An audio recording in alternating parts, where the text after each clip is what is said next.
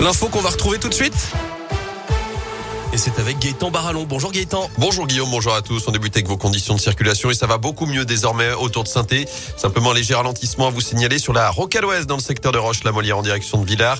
Et puis à la jonction RN88 à 72 dans le secteur de Terre-Noire. Pour le reste, c'est plutôt fluide actuellement. Attention d'ailleurs, il y aura des travaux à nouveau cette semaine sur la 47. Toujours quelques difficultés à prévoir dans le secteur de Rive de Gier. Aujourd'hui, demain et mercredi, la voie de droite sera neutralisée en direction de saint de 9h à 16h.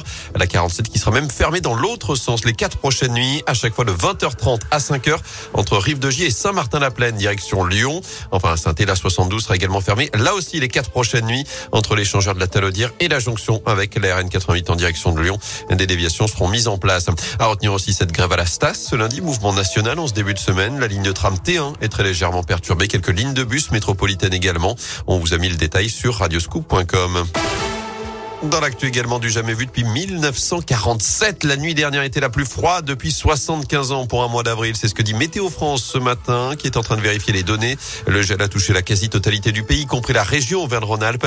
Les températures sont tombées jusqu'à moins 9 en Champagne. Dans ce contexte, RTE appelle les Français à limiter leur consommation ce matin, particulièrement jusqu'à 10 heures. Le gestionnaire du réseau électrique prévoit une situation tendue ce lundi en raison de ce coup de froid chez nous et sur une bonne partie du pays.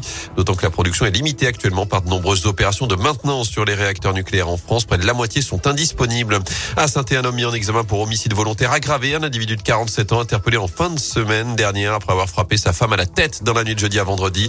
La victime âgée de 44 ans est décédée la nuit suivante. Une information judiciaire a été ouverte.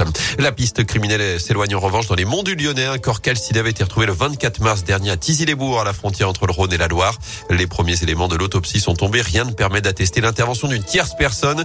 La piste privilégiée pour expliquer la mort de cet agriculteur de 70 ans est celle d'un malaise cardiaque selon le progrès. Emmanuel Macron favorable à un nouveau train de sanctions contre la Russie après les accusations de crimes de guerre ces dernières heures à l'encontre de Moscou. Les corps de plusieurs centaines de civils ont été retrouvés sans vie sur la commune de Boutcha près de Kiev récemment libéré. Le président ukrainien accuse l'armée russe de procéder à un génocide. La Russie nie toute responsabilité. En foot, les Verts vont devoir s'en relever. La SS dépassée par Marseille hier après-midi dans le chaudron, défaite 4-2 lors de cette 30e journée de Ligue 1. Heureusement, Clermont-Lorient et Metz, trois concurrents directs au maintien, ont perdu également ce dimanche. Lorient, prochain adversaire des Verts, justement, ce sera vendredi soir au Moustoir.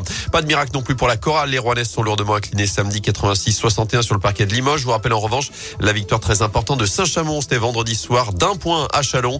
Les Couramieux ont désormais trois victoires d'avance en tête du championnat de Pro B à huit journées de la fin. Le titre et la montée se rapprochent pour les hommes d'Alain Tinet. Enfin, un week-end exceptionnel pour Laurette Charpie la gymnaste du Pôle France de Saint-Étienne n'était encore jamais montée sur un podium en Coupe du Monde.